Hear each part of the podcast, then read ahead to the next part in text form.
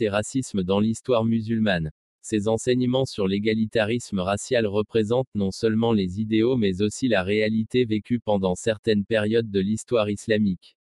Néanmoins, la tradition islamique a accordé un certain degré de privilège sociopolitique à certains membres de famille et même à certaines tribus arabes. Par exemple, les membres de la tribu Kouraïch et les descendants de la fille du prophète Fatima de son cousin Ali ont reçu un leadership par défaut au début de l'histoire islamique. Naturellement, si les familles peuvent traiter leurs proches avec préférence, les membres d'une race peuvent préférer les membres de leur propre groupe ethnique aux autres.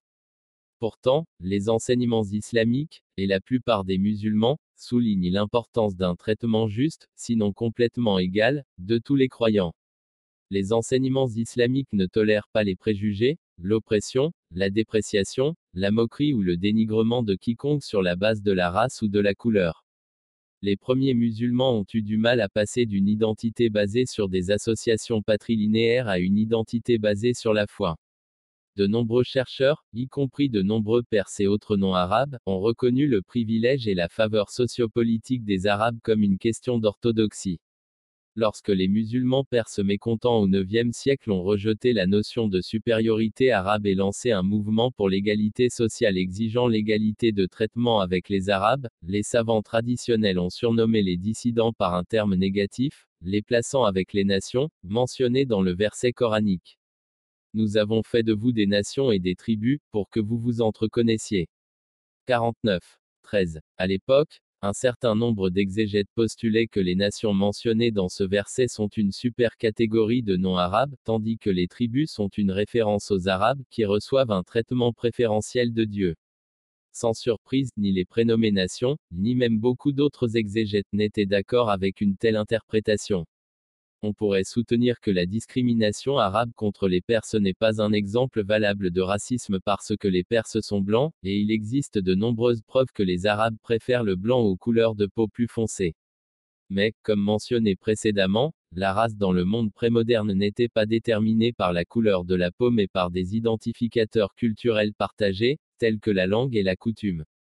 Les victimes de la xénophobie à cette époque comprenaient des étrangers qui avaient la même apparence mais ne partageaient pas la même culture. Les Omeyyades ont prélevé des impôts plus élevés sur les Perses même après leur acceptation de l'islam, ce qui est l'un des premiers exemples de racisme institutionnel les Africains de l'Est ont subi de mauvais traitements aux mains des musulmans irakiens au IXe siècle, ce qui a provoqué l'éruption d'une rébellion de 14 ans connue sous le nom de révolte des esclaves Zainj de 869 à 883. La première année de cette révolte est survenue après la mort de Jaiz, le grand rationaliste, écrivain, et pionnier de ce que l'on peut appeler le panafricanisme islamique. Jaiz est l'auteur de nombreux écrits importants, dont un intitulé la vantardise des Noirs sur les Blancs. Environ trois siècles plus tard, un autre universitaire irakien, Anbali Abd al-Rahman ibn Djawzi, mort en 1200, a réintroduit le genre dans les archives culturelles musulmanes avec un ouvrage que l'on pourrait traduire par Illuminer l'obscurité concernant la vertu des Noirs et des Éthiopiens. Puis, après trois siècles supplémentaires, le polymath Imam mort en 1505 tout en exprimant sa dette envers Ibn al-Jawzi, mais pas Jaiz, a écrit un ouvrage similaire vengeant les Noirs, intitulé Élever la stature des Éthiopiens.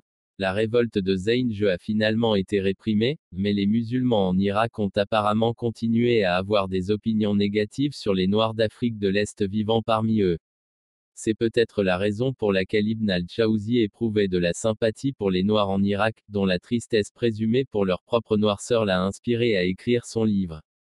Le sentiment anti-noir s'est intensifié sous la domination abbasside en Irak de 750 à 1258, et on peut penser qu'il n'a pas diminué lorsque les abbassides ont transféré leur capitale en Égypte après l'invasion des Tatars, de 1261 à 1517. Des preuves suffisantes existent pour conclure que les califes abbassides étaient favorables à un blanchiment de leur population en Irak la coutume, pour la majeure partie de l'histoire abbasside en Irak, de passer le pouvoir au fils de la concubine du calife suggère clairement un blanchiment de l'archétype arabe, car la plupart des concubines qui ont donné naissance à de futurs califes venaient de régions caractérisées par la peau blanche de leurs habitants. Les preuves sont cependant moins explicites quant à savoir si le sentiment anti-noir abbasside a été transféré de Bagdad au Caire ou à sa propre genèse locale au Caire. Mais le fait que des érudits aient écrit des œuvres défendant les Noirs, ce qui n'était pas typique du canon religieux, suggère que les Noirs vivant dans les capitales abbassides étaient victimes de discrimination. D'autres exemples qui discréditent l'idéal de non-impact de la classification raciale dans le monde musulman à travers l'histoire, incluent la classification de l'école maliki des femmes noires et des femmes non arabes peu attrayantes. Celle-ci les qualifiait de femmes ignobles qui étaient autorisées à contourner les normes standardisées du mariage à la lumière de leur caractère indésirable, et par conséquent étaient compatibles avec n'importe quel homme. Les écrits de savants égyptiens éminents à l'époque des Lumières ont renforcé les présomptions de laideur noire et de beauté blanche, en plus de l'idée que le brun était la couleur naturelle des esclaves. Un autre exemple est l'histoire de la traite et de l'abolition des esclaves dans le monde musulman, avec des pays comme le Soudan et la Mauritanie n'abolissant légalement l'esclavage qu'à la fin du XXe siècle, ainsi que la prévalence d'eunuques presque exclusivement africains pour protéger les harems et les esclaves circassiens de la Russie pendant la période tanzimate de la domination ottomane. Le sentiment anti-africain et anti-persan dans les terres musulmanes affaiblit les revendications d'un empire musulman non impacté par la classification raciale, tout comme les politiques officielles qui désavantagent certaines populations sur la base de l'ethnicité. Si nous élargissons la définition du racisme pour inclure la domination culturelle et politique, nous en voyons des exemples dans le monde musulman prémoderne. En outre, si nous considérons le parti pris ethnocentrique comme une forme de racisme, nous devons dire que le racisme était non seulement répandu parmi les musulmans prémodernes mais constituait sans doute une petite partie du canon juridique et théologique islamique. Nous savons que la xénophobie n'était pas propre à la société musulmane prémoderne. Cependant, la couleur de la peau était un facteur secondaire au langage et à la coutume dans l'identité de groupe, et les Arabes, par exemple, avaient peu de raisons de dévaluer le teint brun, car la plupart des Arabes étaient soit brun clair soit brun foncé, selon les spécialistes de l'histoire arabe. Dans de rares cas, les Arabes avaient la peau blanche. Beaucoup ont cependant succombé au dédain apparemment transhistorique et omniprésent pour la peau noire de jet.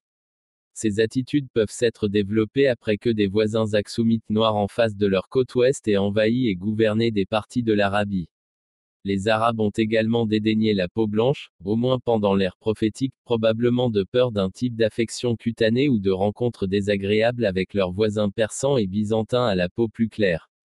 Quant au phénomène de l'esclavage noir dans le monde musulman, Contrairement aux Européens, les musulmans n'ont jamais accepté la malédiction hamitique comme un récit orthodoxe.